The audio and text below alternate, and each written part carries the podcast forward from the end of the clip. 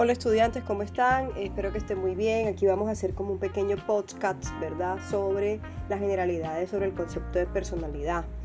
Eh, es importante mencionar que este concepto ha tenido diversas, eh, eh, diversas definiciones teóricas, pero una de ellas y la que más se engloba es pues la que la define como que es un conjunto integrado y organizado de características de un individuo que lo hacen peculiar, ¿verdad? Que lo hacen diferente y que también les permite adaptarse al medio. También otros autores plantean que es el sello psicológico exclusivo de cada uno que persiste a lo largo del tiempo y que se distingue un individuo a otro.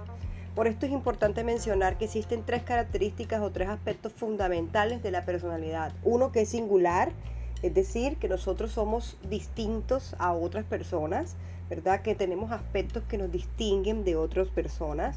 Dos, que tenemos, eh, son, hay una estabilidad en esta personalidad, siempre vamos a tener un estilo o forma peculiar de comportarnos a través del tiempo y vamos a tener también una consistencia de esta, de, de esta personalidad, una tendencia de comportamiento de diferentes situaciones. Y dentro de esta personalidad también existen dos conceptos fundamentales que es el temperamento y el carácter, donde el temperamento pues ya es una disposición innata que induce al sujeto a reaccionar a estímulos ambientales y es totalmente determinado de forma genética y el carácter es el que se va formando, ¿verdad? Mediante los hábitos, comportamientos que vamos adquiriendo por medio de los aprendizajes a lo largo de nuestra vida mediante la relación que tenemos con los demás.